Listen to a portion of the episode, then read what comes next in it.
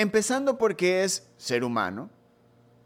Ahí, es músico, es gestor, es productor, manager, también se encarga de booking y participa directamente con la escena musical local durante años y un apellido que también se ha encargado de representar el arte ecuatoriano. Tengo en este episodio de la tercera temporada de Ruidosa Caracola a Pancho Ferot.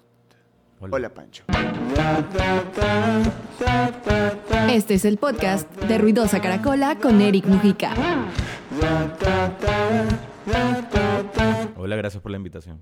Oye, todo lo que yo te digo que eres, eh, ¿estás consciente de eso o es una cuestión de ya nomás lo haces? No, yo lo resumo a ser humano nomás. no, en realidad todo eso, todo eso sí, sí, o sea, como que sí a todo cuando le pones clic en, en la computadora, pero en realidad fue sin querer todo. O sea, fue como que más, más que nada por la necesidad que sentía en ese momento de hacer cosas a través de la música, que es lo que más quiero. Vamos un poco al inicio de tu carrera. ¿Qué aparece? O sea, ¿qué es la primera manera en que tú te relacionas con la música? ¿Creándola con un instrumento o viendo lo que sucedía en Fediscos? ¿O, o tú tuviste una manera muy personal o encontraste la música por tu manera? Es raro. Eh, porque, claro, yo nací en un ambiente de negocio musical, como que conocí de entrada cómo se fabricaban los discos, cómo se fabricaban los cassettes, cómo se grababa. Entonces yo prácticamente fui criado en este ambiente de la industria musical, por así llamarlo. Siempre vi la música como, como un negocio, nunca lo vi como un hobby. Eh, pero cuando yo realmente me enamoré de la música, creo que fue como a los cinco, seis años que comencé ya a elegir mi música, a ir al almacén que tenía mi familia, bueno, que tiene mi familia, se llama JF Humán, y ahí yo me ponía a elegir. Entonces, era un niño un poco raro porque en vez de ir a la juguetería me gustaba más ir a escuchar discos, escoger mi disco y llevármelo a la casa. ¿Qué discos eran los primeros que escogiste? Eh, muy raro porque quizás es algo que no escucharía ahora, pero Bon Jovi. Ok, ok. sí. Eh, tiene un disco que se llama These Days, me parece. Sí, ok. caso. Fue uno de esos, al menos uno de los primeros recuerdos que tengo de haber escogido un disco. Eh, Michael Jackson era muy fan de los discos, me compraba los VHS también para ver los videoclips, que eran prácticamente una película. Era la única manera, era nuestro YouTube, nuestro Spotify. Correcto. Físico. Ajá, hasta que apareció MTV. Ya en esa etapa, MTV, ya comencé a tener otro tipo de información que normalmente no me llegaba del boca a boca o en, conversación entre panas. Entonces ya era como que teníamos acceso a la información, no tan amplia como el Internet, pero al menos habían como que los top, ni sé cuánto. Entonces era... Había otra, otro tipo de información y comenzaron a aparecer eh, las escenas de Chile, de México, de Argentina. Entonces ver que se hacía rock a través de, de toda Latinoamérica fue como que súper enrique, enriquecedor. Enriquecedor. Enrique, eh, Vamos, no, enriquecedor. Enriquecedor para mí. Oye, pero, por ejemplo, si eh, eres de la familia Ferot, eh, tu contacto directo con Fedisco creo que es de familia y todo. ¿Por qué tu primer contacto con la música es con música de otros países, no con la música local, no con, no sé si en tu casa sonaba lo que grababan en Fediscos, o, o, cuál, o por qué tu primera manera de exponerte con la música era, fue con Michael Jackson, con Bon Jovi, no fue con Julio Jaramillo, con lo que se hacía acá. Claro, eh, en esa época cuando, cuando yo era así súper chiquito, me acuerdo que hacían hip hop en Fediscos, estaba la colección Dos Ángeles y otros personajes más, Rubén el Rey. Y también hacían full tecnocumbia, pop, rock balada máximo. Eh, pero siempre estuve más como que en cuanto a elegir yo la música más hacia el rock, hacia el funk, hacia el disco, hacia el rap también. Pero, como te digo, para mí la música siempre fue desde el lado del negocio musical netamente, hasta que ya comencé a abrir mis, mis oídos para otras cosas. Pero más o menos como a los 11 o 12 años me, pasó algo que cambió mi vida por completo, que fue cuando descubrí que hay bandas locales, independientes, que comenzaron a hacer cosas, que fue con la Unión Punk. Un día estaba caminando en Salinas eh, con unos primos comprando chicles o helado, alguna cosa, y alguien se me acercó con un cassette de rec. Y me dijeron, oye, flaco, ¿no quieres comprar un disco, eh, perdón, un cassette? Y yo, sí, tenía plata, lo compré, bacán, creo que costaba como dos dólares o algo así. Y me lo llevé, y ya cuando escuché punk eh, hecho en Guayaquil, dije, wow, esto acá es increíble lo que está pasando. Y ahí comencé a enterarme más que nada por el colegio, porque iban los ponqueros a repartir afiches. Y yo desde muy chiquito comencé a ir a conciertos. Yo creo que el primer concierto lo vi a los 14 o 15 años. Que fui a una de las casas de, en donde se hacían eh, conciertos, donde tocaba Goe 69 segundos, tocaba Gente 86, 1080, eh, Nunca Jamás. Y todos ellos marcaron como algo muy especial en mí. O sea, ver gente que está autogestionando. De nuevo, yo veía la industria así como mainstream, lo más grande, pero ver algo que se hace desde casa con todas las ganas, con mucho amor, con mucha entrega. Todos los fines de semana hacían conciertos. Yo admiraba más ese tipo de iniciativas. O sea, como, ¿sabes? Como que, por más romántico que, que, suene, el simple hecho de hacer música, no tanto por, por una pose o por un negocio, sino más bien algo que viene muy de adentro, fue algo que yo dije, qué bacán esta nota. O sea, a mí el punk me marcó así, pero para siempre. Y, haces, y, nace esta admiración por la escena independiente, trabajando o, viendo de cerca una eh, escena, el mainstream de esa época local que salía de fe discos y también te empiezas a involucrar con la escena independiente. ¿Cuál fue el factor que a ti te hace ser músico y que hace de que estos dos universos, como que en algún momento tú seas el punto que una estas dos, estos dos universos? Mira, a mí siempre me ha gustado la música desde muy pelado, como, como te dije. Prefería ir a una tienda de discos antes que ir a una juguetería. Pero yo era muy vago, loco. Era muy vago para aprender a tocar un instrumento. Entonces mi mamá, esto es lo loco, mi mamá, no mi papá. Mi papá es, feroz, como que trabajaba en la industria. Mi mamá eh, viene de, otro lado de, de, la familia, o sea, no tiene nada que ver con la música, me metió a clases de piano.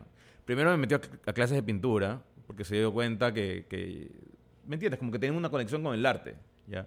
Y más que nada para que no esté vagando en la casa, no esté haciendo cualquier cosa, vaya. ¿No había esa responsabilidad de Esferot tiene que hacer algo con la música? No, pero siempre hubo el apoyo. O sea, si yo quería hacer música, mi papá nunca me lo dijo, nunca me dijo, sabes que dedícate a otra cosa. No, siempre, o, siempre dedícate a la música porque eres ferot. No, eso nunca pasó.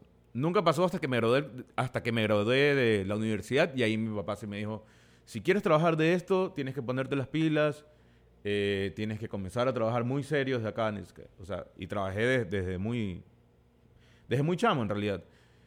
Y algo que, que, acabo de conectar es que una vez hice un vacacional en Fediscos, porque tenía un vacacional, y mi papá me metió ahí, obviamente, pues eh, e-, era su hijo. Y Daniel Saiz eh, daba clases de audio ahí, y era el ingeniero de Fediscos en esa época.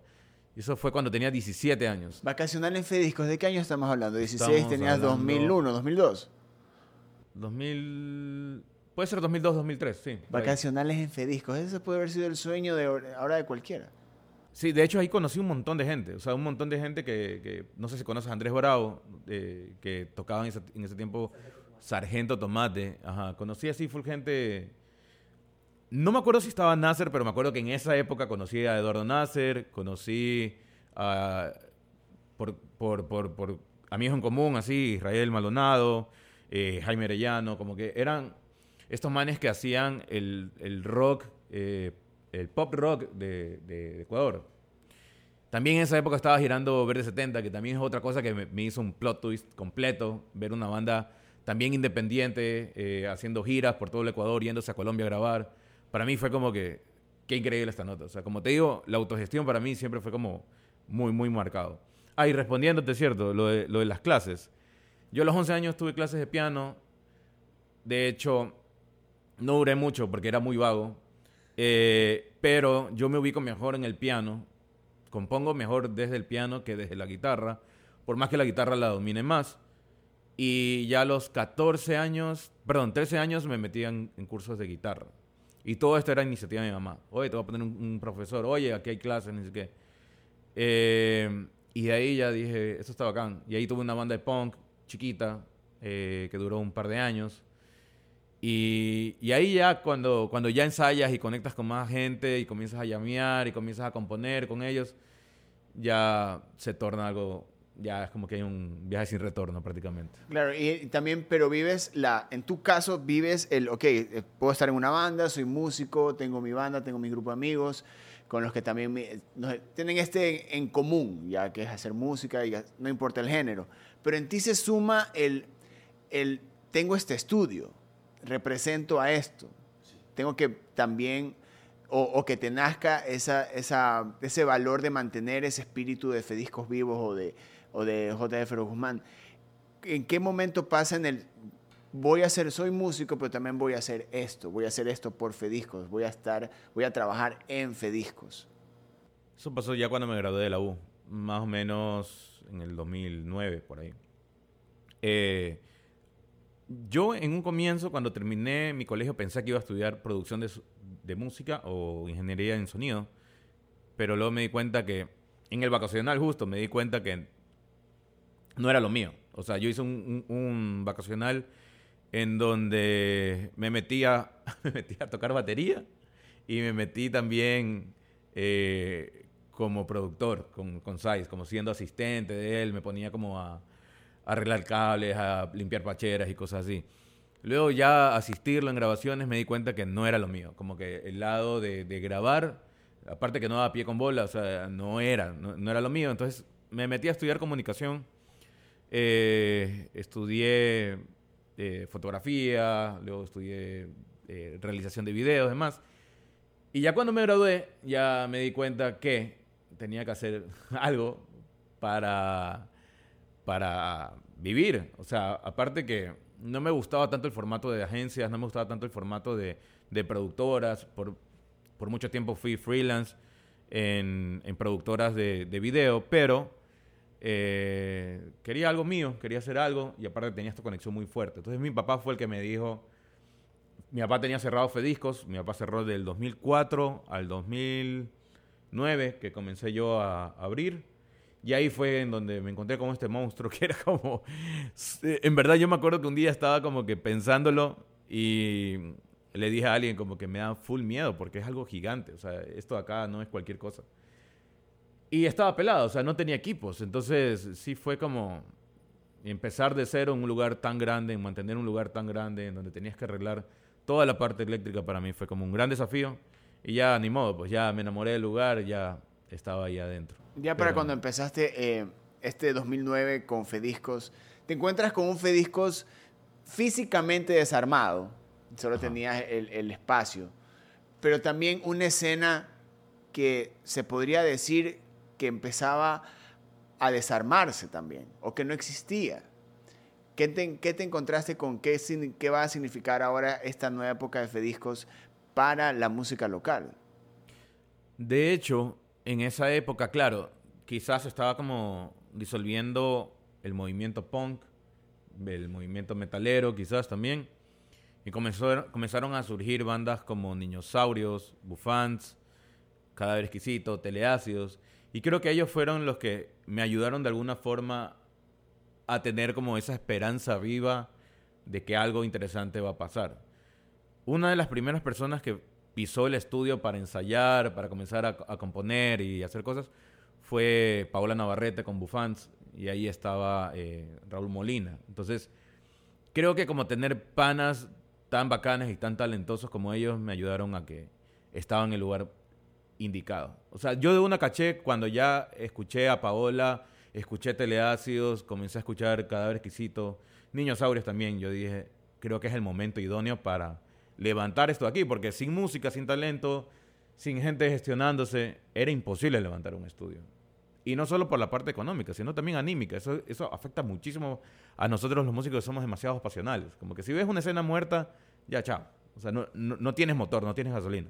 Eh, y yo comencé a prestar el lugar, eh, alquilarlo baratísimo, pero la gente iba con su backline a ensayar. Hasta que ya me topé con dos, tres bandas que podían dejar su backline fijo, fijo, entonces se complementaban entre ellos. Yo llevo la batería, yo llevo el amplificador de bajo y así. fuimos ahorrando, ahorrando, ahorrando. A la par se sumó eh, Rodrigo Gutiérrez, que es un gran amigo. En ese tiempo él era el, in- el ingeniero de sistemas de, del IGAT, del, instituto. Eh, me lo presentó Grillo, un gran pana, y apareció Segarra, de grabador, a querer levantarlo también. O sea, de, de onda, porque sabían que había un espacio en donde se podía hacer cosas increíbles. Y gracias a ellos se levantó. Luego apareció Jorge Campoverde y demás. Pero fue como que ese apoyo mutuo y el amor a levantar Fediscos que, que nos ayudó. Te juro que teníamos así cero dólares. Ya, ya cuando logramos parar el estudio como tal, eh, lo primero que se hizo fue grabar un EP de una banda cristiana, no me acuerdo el nombre, y con ese dinero compramos el primer backline. Luego eh, comenzaron a aparecer las sesiones de unísono, que eso fue otra cosa que levantó a Fediscos. Hicieron dos temporadas de unísono, luego vino Expresarte, y ahí fue en donde comencé a conocer a todas las bandas de Quito, todas las bandas de Cuenca, a conocer productores, y ya había otro tipo de movimiento. Aparte de los ensayos, ya comenzaron a grabar cosas, grabar maquetas, comenzaron a grabar sesiones. Y ahí yo le sumé mi lado de comunicador, de grabar sesiones dentro de Fediscos. eh, y después, ya cuando tenía una cartera de clientes fija en publicidad, porque también hacíamos jingles y cosas así, era como un negocio eh, que tenía muchas unidades, más bien. Eh, ya tenía unas bandas, eh, tanto bandas de, covers como bandas también independientes que ensayaban fijamente, ya tenían un cronograma fijo en Fediscos para ensayar, ya ahí yo me fui a estudiar afuera. Entonces ahí me fui por tres años, lo dejé a cargo a José, y José Segarra y Jorge Campoverde, Jaime Carrillo también, y como que prácticamente ha- hagan lo, suyo, porque yo, yo no hacía nada de, la parte de operación. Y en Argentina me di cuenta que teníamos un espacio demasiado bacán para hacer conciertos en Guayaquil. Entonces, eh, hasta ahí, Eso fue lo más bello. hasta ahí fue como... eh, Maquena. Eso fue la, la, como que 2012, que fue más o menos cuando yo estaba eh, grabando Rocket en, en Fediscos. Pero también era una época donde había un movimiento ya muy, muy importante, pero no de conciertos, sino de bandas, artistas que iban a Fediscos, ensayaban, grababan. Tú ya andabas por ahí rondando, ya eras como que la especie del, del, del manager, el gerente de Fediscos. Ya había caras como la de José Segarra, Jorge Campoverde, productores así como Jaime Carrillo también, con quien estábamos trabajando en ese álbum. Pero también ahí había, ¿tú crees que esos años, 2012 hasta el 2017, 2018, era como que la base que le dio a Guayaquil para una posible industrialización de la música cuando después, por A o B razones, eh, se debilitó también. ¿Tú crees que si no, que esa época, esos años en Fediscos le dieron a esta generación como que esa base para saber la gestión? Porque tú la, tú la aprendiste, porque la venías viviendo desde que naciste, pero se sumaron cabezas como la de José Segarra, pero desde el punto de vista musical, ya en la gestión, tú- esos años fueron de práctica para ti, para lo que haces ahora. La- ¿Tú crees que el- el- las personas, los músicos que trabajamos ahí, que vivimos ahí, man- está como que esa, ese sentimiento de legado sobre Fediscos y trabajar sobre eso para poder crear una industria? Am, mira, yo creo que todo se dio y todo cumplió un gran propósito. O sea, el momento que tú estás grabando con Rocket, yo justo estaba de vacaciones y claro, por ahí nos conocimos. Yo justo estaba de vacaciones, pero ese, ese tipo de clientes eh, que, que grababan discos y cosas así me ayudaron muchísimo a yo dedicarme a tener otro panorama de lo que yo podía hacer como Fediscos. Yo siempre lo pensé eh, de cosas que yo tenía que hacer como, como cumpliendo una ne- necesidad en, en Guayaquil sobre todo. Entonces cuando yo me fui a estudiar, yo, yo fui a estudiar este, un MBA, este, dirección de empresas, entonces fui a estudiar otra cosa, eh, por más que tenía una mención en, en entretenimiento y medios, entonces te- conocía un poco de, de la industria de medios, pero veía números, veía contabilidad, veía finanzas, veía economía, cosas que yo desconocía por lo completo, por completo. O sea, yo hacía las cosas por alma, corazón y, simplemente pasión por la música. Obviamente tenía conocimientos de comunicación, sabía cómo manejar una red social y demás, pero para mí eh, el hecho de haber estudiado la parte numérica de cómo llevar una empresa fue lo que realmente levantó eh, Fedisco financieramente. Eh, y también encontrarle otros espacios, porque por ejemplo nosotros abríamos por lo general en la tarde o en tarde-noche, ¿no? Porque los músicos más o menos a esa hora tienen espacio. Entonces tenía un horario muerto. Entonces yo aprovechaba ese horario muerto para hacer otras cosas dentro de Fediscos o hacía unas promociones. Entonces ya tenía una visión más empresarial, digamos. Y lo de los eventos ya lo hice pensando en una estrategia de marketing para dar a conocer mi, mi marca, no tanto por negocio. Y también porque yo en esa época eh, ya había lanzado mi primer álbum con, con Abacook. Queríamos tocar y no teníamos dónde tocar. De hecho, íbamos a un bar muy reconocido, muy seguido, y nos cerraron las puertas. O sea, nos cerraron las puertas así como, no, no van a tocar acá. No, hombre. No, No, van a no, tocar. no, no vas a decir nombre. No lo voy a nombrar. No, no, no. no. Pero eso me ayudó, loco. O sea, de verdad, yo, yo, yo estoy súper, súper agradecido con ellos porque me ayudó a entender de que no es que grabas algo y ya tocas la puerta y ya está la mesa servida. Ya, eh, nunca en la vida había cachado e- ese lado musical, porque con mi banda de punk nunca grabamos un disco.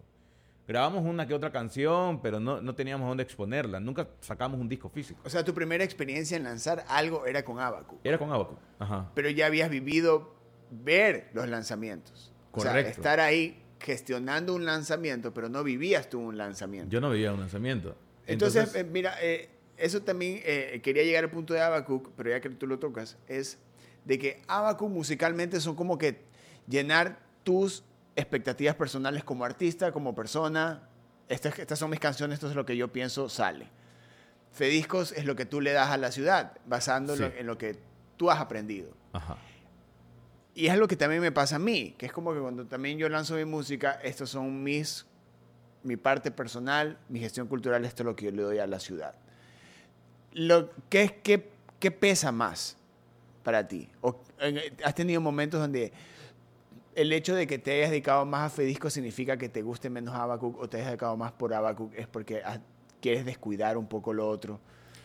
Yo me di cuenta que no puedo descuidar ninguna parte. De hecho, la pandemia me ayudó a conocerme más, a entenderme más y a, y a darme cuenta que de verdad yo no puedo parar de componer, no puedo parar de tocar, no puedo parar de tener esa conexión musical, al menos en esta etapa de mi vida. Y también no puedo parar de gestionar porque, a ver, digamos, si hablamos de, de rentabilidad y cosas así, pues eh, quizás marketing digital, que eso es al- algo que, casi nadie sabe que yo hago, quizás esa es la parte en donde puedo aprovechar yo más. Pero no deja de, pesar esta maleta de Fedijos, no deja de pesar de que hay una escena que necesita que, que se hagan cosas y no deja de pesar también mi necesidad de expresarme a través de la música. Entonces es como que este año, del, hablando del 2020, para mí el 2020, 2001, 2021, perdón, es el mismo año. O sea, es como que es uno solo. Un solo paquete. Este año, sí. Yo hablo de este Solo año. tomo. Ajá, ese es un combo. Es un año que se convirtió en dos y, y dos en uno, sí. Este, me ayudó a darme cuenta de eso. De hecho, cuando comenzamos ya a, a reactivar, para mí fue como que un alivio, loco. Sí, fue como que, uff, esto era lo que realmente necesitaba. Y me di cuenta que era necesario. O sea, es, es, es necesario en mí. Sí, ya es como que vengo con ese combo, vengo con ese peso. Oye, pero también hay una, existe la parte donde la una alimenta a la otra. Tu, Sí. tu parte como marketing, eh, todo lo que sabes en marketing, alimenta el- el- el- la máquina de Abacuc. Abacuc, alime- Fediscos alimenta la máquina de Abacuc. Abacuc alimenta tu parte marketera porque se ve en toda la parte eh, visual que tienes sobre Fediscos y artística también en lo que haces en el marketing. Y también el marketing lo mueves con marketeando, eh, Fediscos, vale la redundancia. ¿Todo esto lo haces a propósito o una cosa se empezó a sumar con la otra o llegaste? Porque también hay años de experiencia, ¿no? Que te llegan a un punto donde dices, puedo hacer todo esto en lugar de dedicarme solo a una. porque también a veces eh, basándose en ese, en ese punto romántico, pasional de soy músico, quiero solo hacer música y es como que estás en Ecuador, ¿ya? Sí. ¿Qué más puedo hacer? Y también esa parte de que yo creo que tenemos ese punto en común eh, tú y yo de la gestión, de que se, se vuelve a un punto donde llega de la misma pasión de musicalmente hablando y, y logras que todo eso se alimente. Pero tú llegaste a un punto donde, dijiste, donde ya te diste cuenta y dices, ah, sí puedo hacer las tres. O si hubo, eh, o hago una, o hago la otra, o hago la otra. O sea, no tuviste ese, ese encontrón Sí. con la vida. Siempre, de hecho, cuando me gradué de la U, eh, siempre fue como ese desafío de cómo conecto todo esto. Todo lo que estoy estudiando de comunicación audio- audiovisual, todo lo que estoy estudiando eh, acerca de marketing, cómo lo uno a, a la música. Yo al comienzo, para mí era agua y aceite. Y luego entendí, ok, sí se conecta todo, porque come- comenzaron a aparecer también redes sociales, o sea, yo vengo como que de la edad en donde... Venimos. eh, gracias por acompañarme en mi dolor. Donde MTV era todos queremos llegar a Todos MTV. querían, ajá, nuestro sueño antes era como llegar a MTV. Yo, obviamente no llegué porque ya pues e- e- era muy pelado. Eh, pero cuando entré a la U comenzaron a aparecer Facebook, eh, comenzó a aparecer Instagram y todo eso. Entonces dije, ok, sí, tiene algo, ¿no? Como que hay que comunicar los lanzamientos. Entonces, em, yo creo que eso ayudó. Como que la evolución de la industria más la evolución personal mía más las sesiones que hacíamos en Fediscos comenzó como que, ok, todo esto sí se complementa. Y ya ni modo, o sea, tenía que hacer algo como para, para comer, porque no puedo pagar, al menos yo, no puedo pagar la cuenta con, con una historia.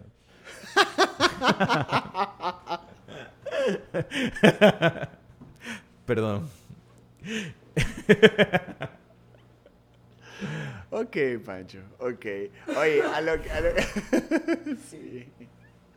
Fino, fino, fino. A veces, a veces me sale. Sí, fino, fino. Oye, pero también el, el- el- los últimos años de Fediscos, que creo que se resumen, no, no, no específicamente, pero hubo el Mañana es lunes, que creo que es una de las cosas que más extraña de, de, de esa época. Pero ahí el post Fediscos, que es donde nos trae a esta época de, de donde a ratos se quiere forzar la indus- industrialización de la escena, pero a momentos también se lo toma como pasos agigantados que se dio especialmente previo a la pandemia, donde los- ya había época de festivales, eh, hablando específicamente en Guayaquil, ya había, ya se estaba dando que en este momento ya estábamos viviendo la época de, estábamos en pleno clímax de la época de festivales y era un plus enorme para la escena donde podías vivir, ok, ya sé que estos artistas han lanzado todo esto este año, los voy a ver, a ver- los voy a ver en vivo en estos festivales. Ahora, con lo que ha sucedido con la pandemia, que obviamente la parte cultural ha sido la más afectada, no porque no haya estado afectada antes, se reafectó, ya. Pero eh, está, tú ves ahora lo que dejó, lo que dejó Fediscos, lo que sigue creando Fediscos y, el- y esta ganas de industrializar ya todo, eh, toda gestión que tiene la cultura. Es, es, tú la ves que estamos más cerca o sientes que aún necesitamos un remesón más como sociedad cultural para poder llegar a eso. Mira, sobre eso, sobre eso yo tengo una, una teoría. Para mí la industria está. ¿Sabes por qué? Porque la industria es digital, 100% digital, y es globalizada.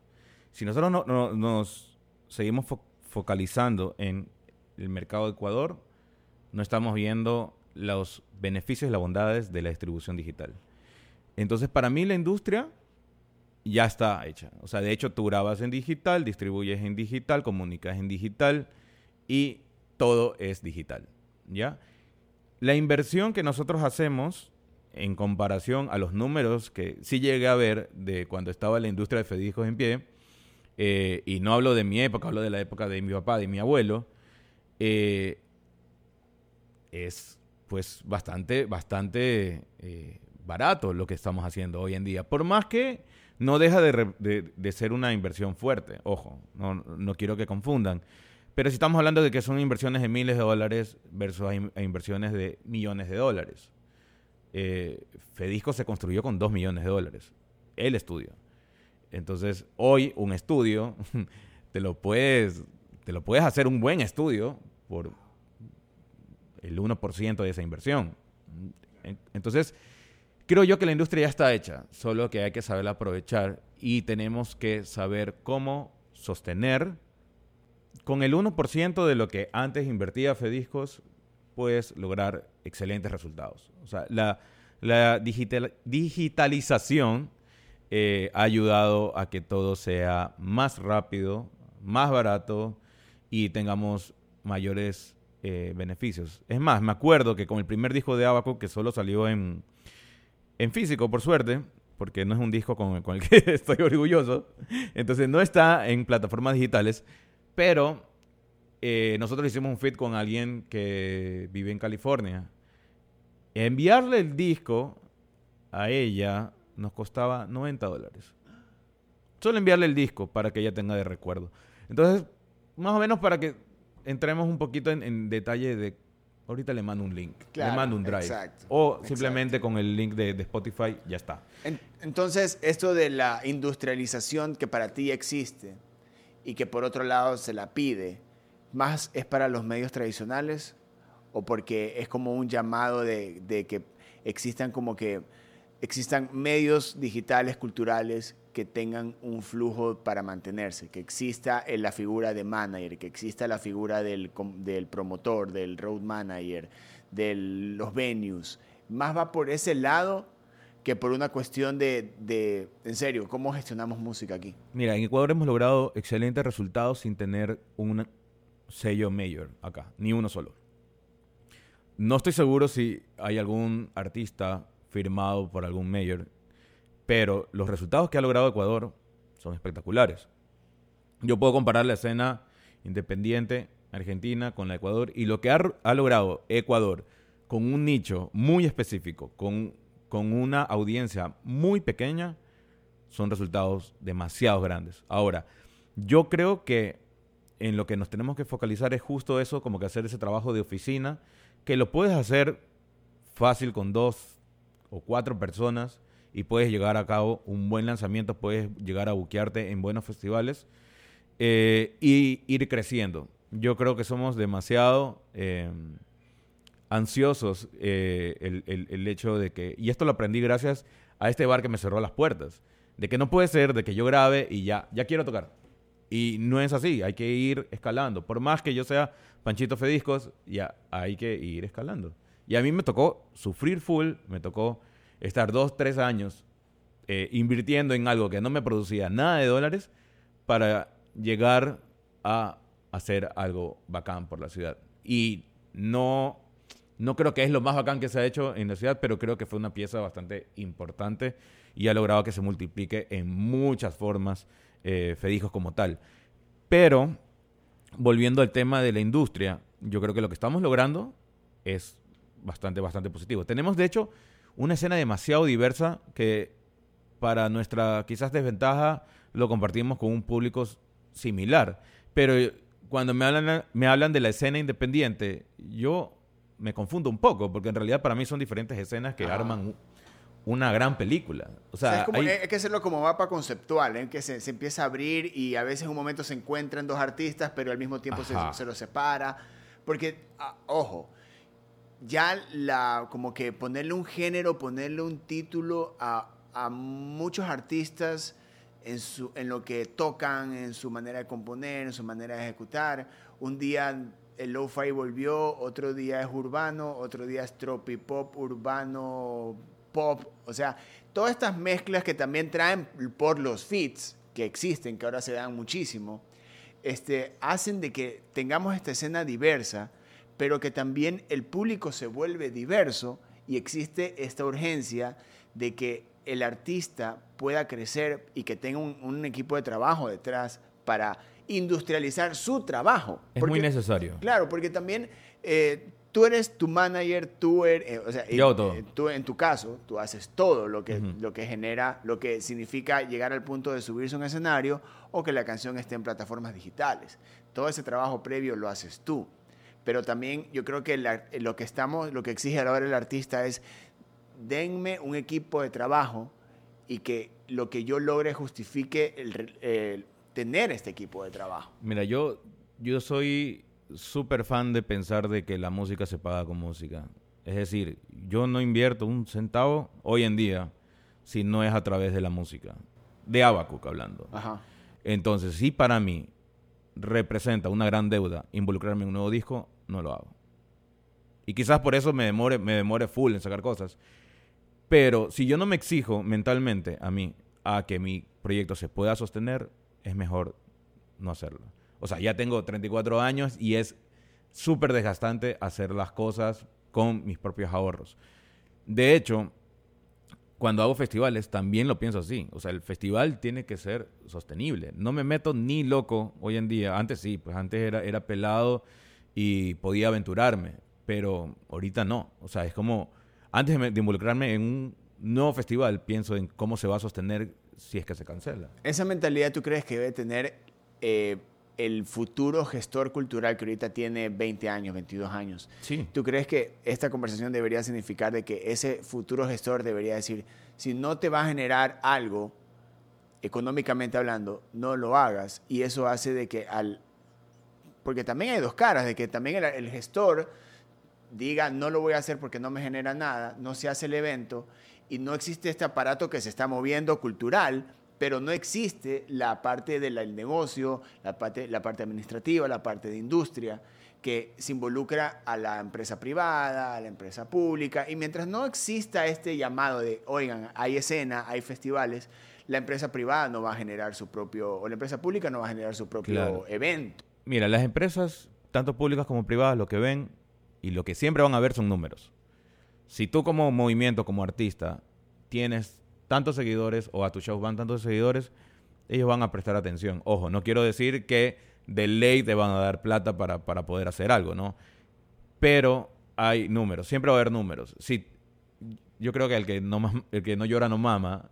O sea, es como que si no dices las cosas, si no haces un trabajo de exposición, de que, hey, acá estoy yo haciendo esto acá, eh, es muy complicado de que te, te, te financien algo. Y agregar, también, agregar también de que el gestor no tiene que ser solo el que difunde o el que te dice, oye, hay esto, sino que también tiene que saber cómo gestionar, cómo vender, cómo administrar. O sea, yo creo que ya Total. estamos en, en- en la época donde el, el hubo el, el- el do it yourself hasta de los gestores. Yo creo que ya está como que en esa parte donde se está acabando al, al tengo todas estas oportunidades, tengo todos estos artistas, tengo todas estas marcas, tengo estas empresas, ¿cómo las ataco para que también se genere eh, la tan conocida y a veces un poco ignorada eh, economía naranja? Eso es un buen, eso es un buen punto.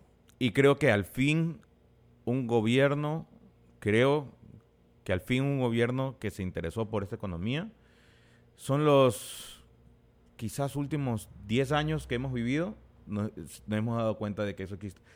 Y por suerte nos tocó vivir unos momentos muy, muy, muy importantes en cuanto a leyes, en cuanto a regalías y demás. O sea, al fin se trató un poquito de ordenar. Ahora, eh, yo no soy fan de ningún político ni nada, pero sí me gusta eh, revisar algunas oportunidades que hemos tenido.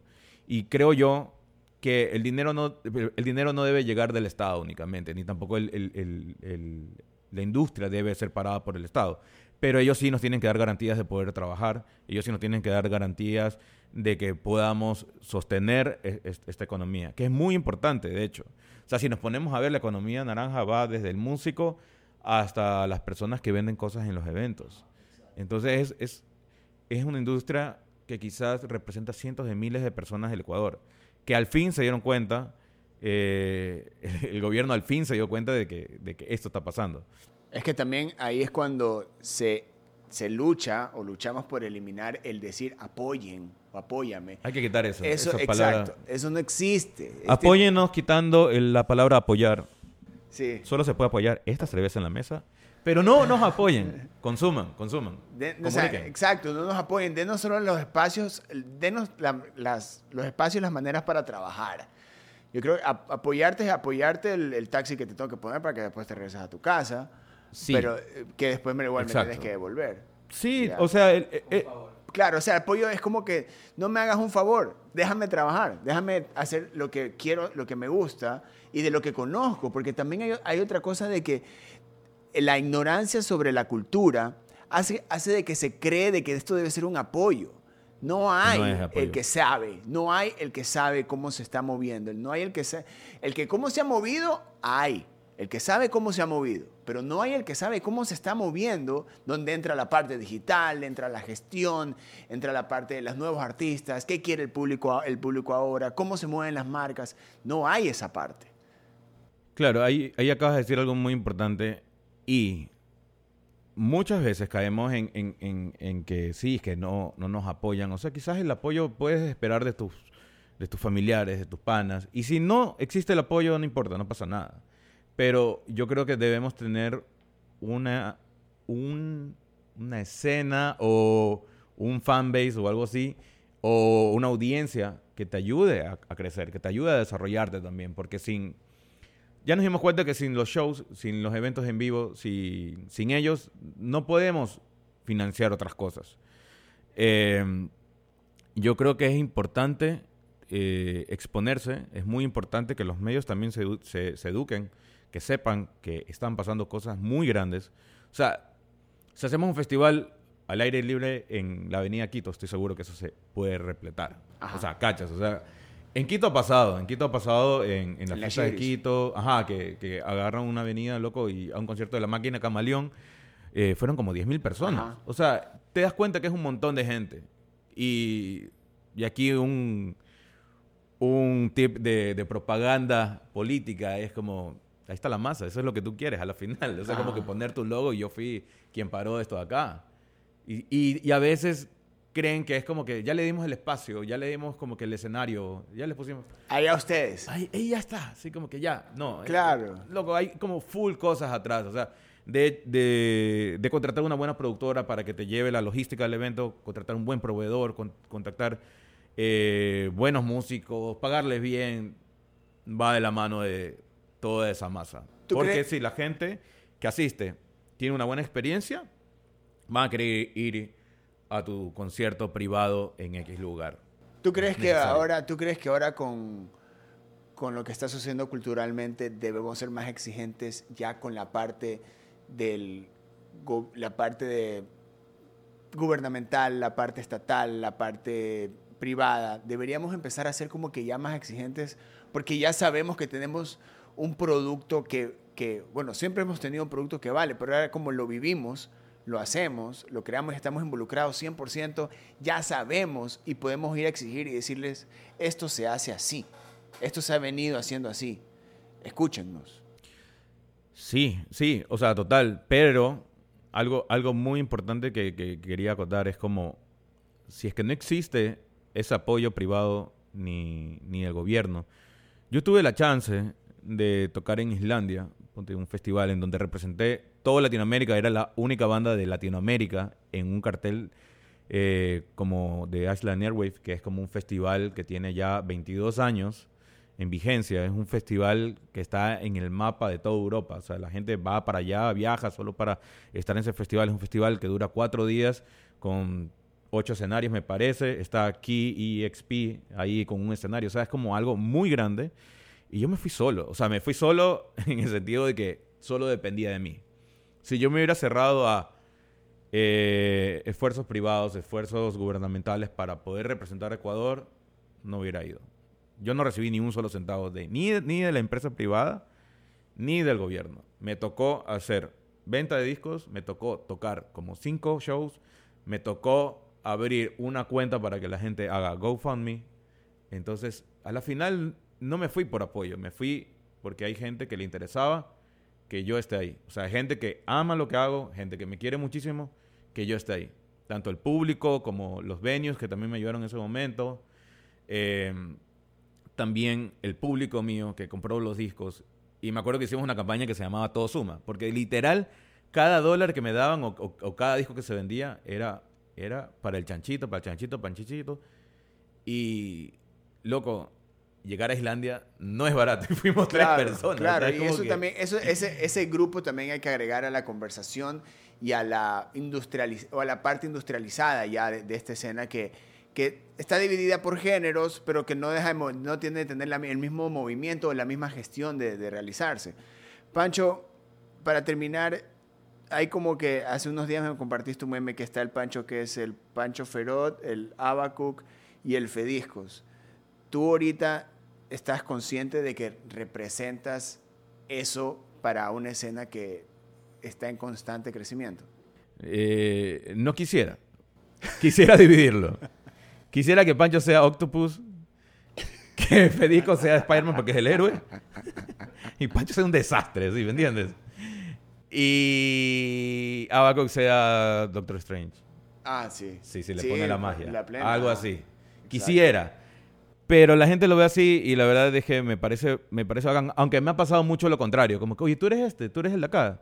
Tú eres el mismo, no entiendo. O sea, me ha pasado bastante eso de ahí. Eh, y ese meme me lo pasó Aire Golfo. No sé si el man lo hizo, pero me parece como que de los memes que he visto, Debe ser Portal, nuevo Es- álbum de eh, va a ser algo, loco. Alguna Sí. campaña me voy a inventar, loco. Eh, es más, cuando me lance como alcalde lo voy a Ah, usar. ese, eh, ahí está. Y yo seré tu vicealcalde. Ahí ya tienen trabajo, Ya muchachos. tenemos. Yo seré, todos. me apuntas para ese vicealcalde. Panchito Ferro, ha sido un honor ponerle micrófono ahora a las conversaciones que siempre tenemos. Eh. Ruidosa Caracol es la casa. eh, pendientes también de toda tu música, de todo lo que estás haciendo. Y gracias por lo que has hecho hasta ahora y gracias por lo que harás. No, gracias. Gracias siempre por estar pendiente. Ah, este año cumplo 20 años de músico en vivo. Ahí así está. que lo voy a celebrar como de costumbre Como un live stream. lo voy a celebrar con una gran parrillada, sin nada que ver. En un asadero. ¿no? Claro, de una. Así que nada, gracias por estar pendiente. Ahí está. Un nuevo episodio del podcast de Ruidosa Caracola con Pancho Ferot, Abacuc y una de las caras del mítico y siempre recordado Fedisco. Yo soy Eric Mujica. Seguimos escuchándonos en más episodios. Adiós. Ruidosa Caracola es una producción de Tripea. Suscríbete, compártelo y escucha nuestro playlist en Spotify.